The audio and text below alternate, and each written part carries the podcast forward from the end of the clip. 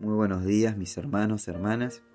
Dios les esté bendiciendo en este hermoso día, en esta hermosa mañana, y esté derramando de su Espíritu Santo sobre cada uno de ustedes.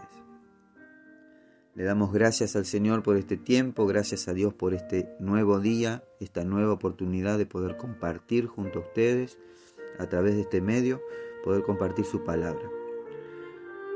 Hoy quiero hacer un pequeño repaso sobre la vida de Jesús y para empezar a contar la vida de Jesús debemos remontarnos hasta su nacimiento, pero no podemos pasar por alto la profecía de Isaías capítulo 7 versículo 14 cuando nos anticipó el nacimiento del Hijo de Dios. Isaías 7 capítulo, versículo 14 dice, Por tanto, el Señor mismo os dará señal. He aquí que la Virgen concebirá y dará a luz un hijo, y llamará su nombre Emanuel. Llegó el día en que esa profecía se cumplió, y Dios vino al mundo en forma humana en la persona de Jesucristo. Nació en un lugar humilde, aún siendo el Hijo de Dios. Aquel del cual las escrituras hablaban, Emanuel, Dios con nosotros, había nacido para traer la salvación al mundo, para traer salvación para ti y para mí, y para todos aquellos que eh, reconozcan que es el Hijo de Dios y lo acepten como Señor y Salvador de su vida. Los días fueron pasando y como dicta la ley de Moisés, a los ocho días de haber nacido, Jesús fue circuncidado como todo niño judío. En el libro de Lucas capítulo 2 versículo 21, cumplidos los ocho días para circuncidar al niño, le pusieron por nombre Jesús, el cual le había sido puesto por el ángel antes que fuese concebido. A los doce años de edad, Jesús se encontraba en el templo debatiendo con los maestros de la ley sobre la palabra de Dios. Yo me imagino ese momento, las caras de esas personas, eruditos y maestros de la ley, al ver a un niño de tan solo 12 años dando una clase de teología dentro de la iglesia. Tremendo, tremendo. Después hay un lapso de tiempo donde no hay mucha referencia y saltamos a los 30 años de edad de Jesús. Eh, Jesús fue bautizado por Juan el Bautista en el río Jordán, quien previamente preparó el camino para el Mesías. Dice la palabra de Dios que Jesús fue lleno del Espíritu Santo cuando recibió el bautismo y fue llevado por el Espíritu al desierto para ser tentado por el diablo. En el desierto Jesús estuvo 40 días y 40 noches y luego tuvo hambre. Y ahí entró en escena Satanás con sus tentaciones. Pero vamos a centrarnos en Jesús. Jesús, luego de resistir las tentaciones, cuenta la palabra de Dios que Jesús fue asistido por unos ángeles. A partir de ese momento, comenzó Jesús con su ministerio, dando señales y haciendo milagros por doquier desplegando y manifestando la gloria de Dios Padre. Algunos de esos hechos, por ejemplo, la tormenta en el mar, Jesús se encontraba con sus discípulos en el mar en una barca en medio de una tormenta. Los discípulos gritaban, Maestro, Maestro, ayúdanos, que perecemos y seguían gritando al ver la tormenta que amenazaba con hundir su barca. Jesús eh, despertó por los gritos de sus discípulos y con eh, tan solo hablar reprendió a los vientos, reprendió el mar y todo se calmó. Sinceramente Jesús hizo cosas sorprendentes en presencia de sus discípulos como lo fue caminar sobre el mar. Sus discípulos creyeron que era un fantasma. Pero hubo uno llamado Pedro, que le dijo a Jesús, Señor, dime que vaya y yo iré. Y con tan solo una palabra de Jesús, Pedro, poniendo sus ojos en Jesús, logró caminar sobre el mar. Pero esta vez no vamos a mencionar de que Pedro se hundió, porque siempre tenemos por costumbre de contar los errores o las caídas de las demás personas y nunca eh, miramos lo bueno, ni siquiera los aciertos de las personas. Como por ejemplo cuando Pedro predicó por primera vez después del, del Pentecostés y se convirtieron 3.000. Pero volviendo al tema, al tema central que es la vida de Jesús. También vemos el milagro de la provisión en tiempos de escasez, donde había que alimentar a una multitud. Dice la palabra de Dios que Jesús tomó cinco panes y dos peces y sació el hambre de cinco mil personas e incluso sobró. Muchos fueron los milagros y muchas las señales que realizó Jesús. Lucas 24, eh, versículo 46, y les dijo, así está escrito, que el Cristo padeciera y resucitara de entre los muertos al tercer día. Luego Jesús fue apresado y llevado en presencia de Pilatos, el cual mandó a que lo azoten, y por pedido de la muchedumbre lo mandaron a morir en una cruz. Jesús comenzó su camino hacia el monte Gólgota con una cruz a cuesta.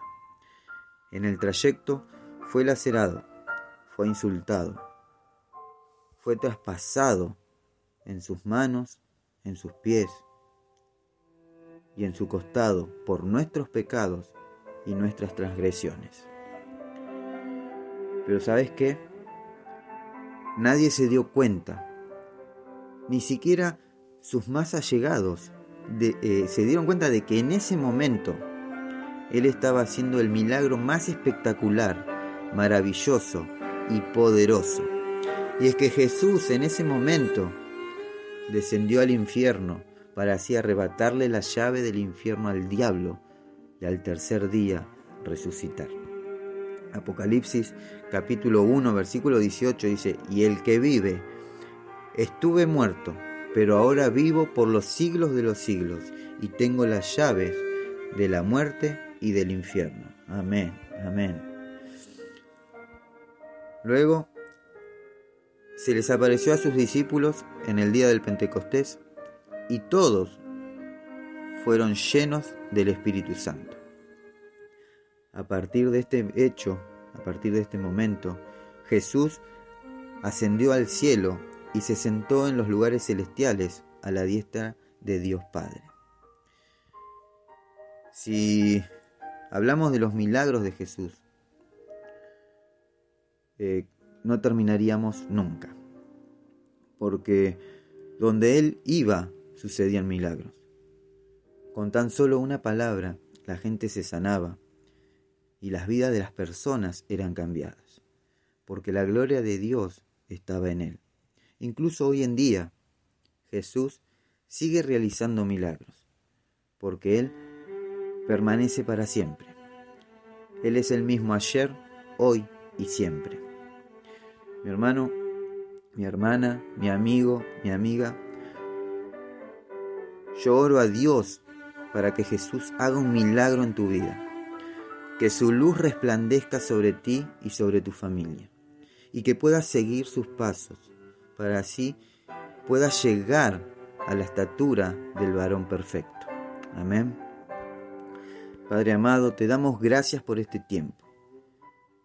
Gracias por este momento donde pudimos repasar tu caminar por la tierra ese momento en que decidiste mezclarte entre nosotros y vivir como nosotros, para así darnos ejemplo de que se puede vivir una vida en santidad. Te damos gracias por tu amor, gracias por tu entrega, gracias por cada gota de sangre derramada en la cruz del Calvario, Señor. Gracias, Señor, por amarnos, por perdonarnos y por salvarnos, Señor, del fuego eterno. Ahora, Señor, guárdanos en el hueco de tus manos, Señor, y haz tu voluntad en nuestra vida. Te lo pedimos en el nombre de Jesús. Amén y amén. Mis hermanos, hermanas, mis amigos, amigas, Dios los bendiga y Dios los guarde. No se olviden de compartir, sean una herramienta de bendición y de restauración. Recordad que siempre hay alguien esperando una palabra de fe, de esperanza y de amor. Si querés dejar un mensaje por un pedido de oración, podés hacerlo al mail a los pies del maestro 889 arroba gmail.com o al WhatsApp 15 34 83 27 57. Vamos a terminar este tiempo adorando al Rey de Reyes y Señor de Señores. Que a Él sea la gloria, la honra y toda, toda la alabanza. Gracias Jesús, gracias Señor por la salvación que nos diste. Gracias Señor por las oportunidades que nos das día a día, Señor, y por perdonar nuestros pecados. Amén, Señor. Que Dios los bendiga.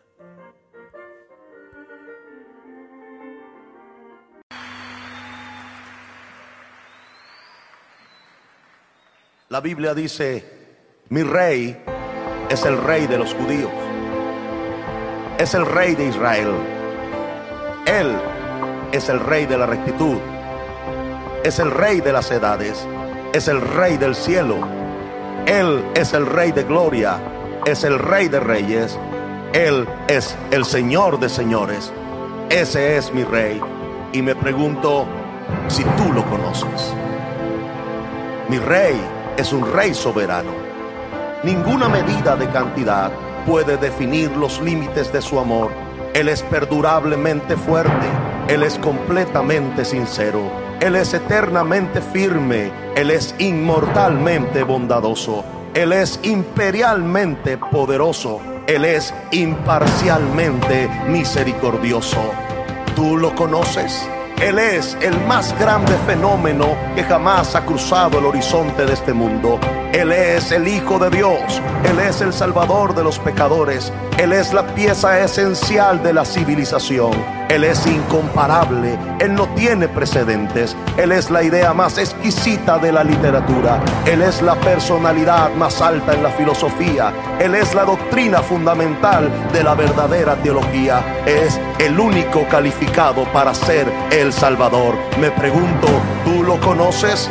Él da fuerzas al débil, Él se solidariza y Él salva, Él fortalece y sostiene, Él guarda y Él guía, Él sana al enfermo, Él limpia a los leprosos, Él perdona a los pecadores, Él libera a los deudores, Él liberta al cautivo, Él defiende a los débiles, Él bendice al joven y Él sirve al infortunado, Él recompensa a los ancianos, Él recompensa al diligente, Él embellece a los mansos. Me pregunto, ¿tú lo conoces? Él es la llave del conocimiento, Él es la fuente de la sabiduría, Él es la puerta para la liberación, es el camino de la paz, es la vía a la rectitud, Él es la autopista a la santidad, Él es la entrada de la gloria. Pregunto, ¿Tú lo conoces? Su vida es inigualable, su bondad no tiene límites, su misericordia es eterna, su amor nunca cambia, su palabra es permanente, su gracia es suficiente, su reinado es justo, su yugo es fácil y liviana es su carga. Desearía poder describirlo, pero Él es indescriptible, Él es incomprensible, Él es invencible, Él es irresistible. Tú lo conoces, no lo puedes sacar de tu mente, no lo puedes soltar, no puedes sobrevivir sin Él, no puedes vivir sin Él. Los fariseos no pudieron detenerlo porque ellos entendieron que no podía ser detenido. Pilato no pudo encontrar ninguna falla en Él. Herodes no pudo matarlo. La muerte no pudo limitarlo y la tumba no pudo retenerlo. Él es mi rey, Él es Jesús.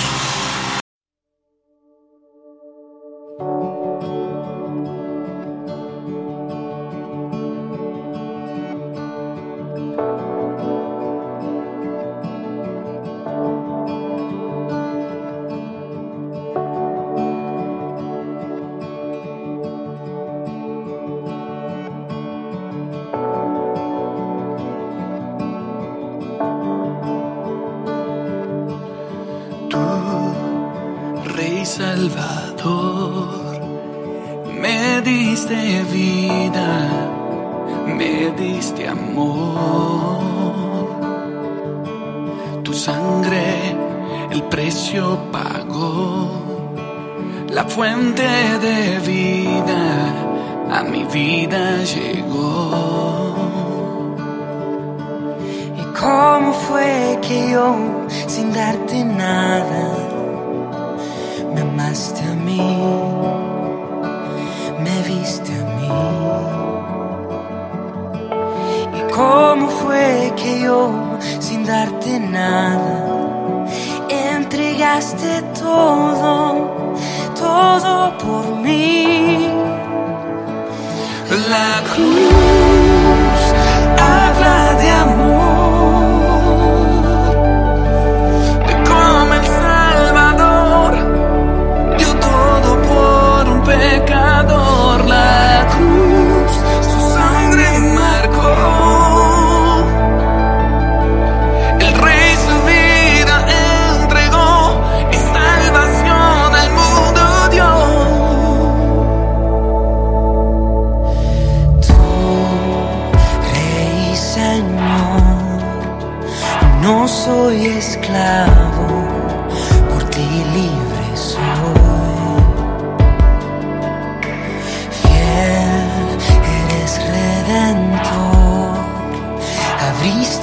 camino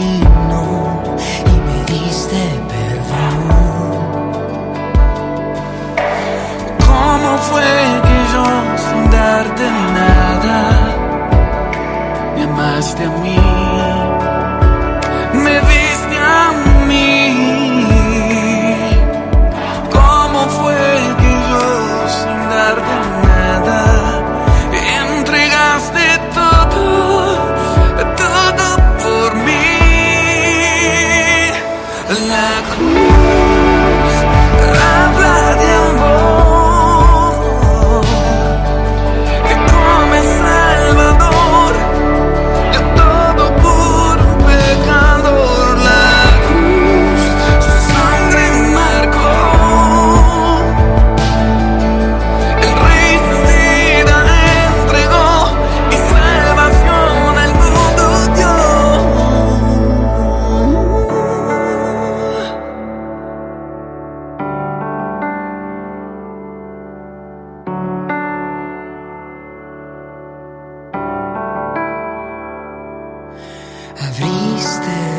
puerta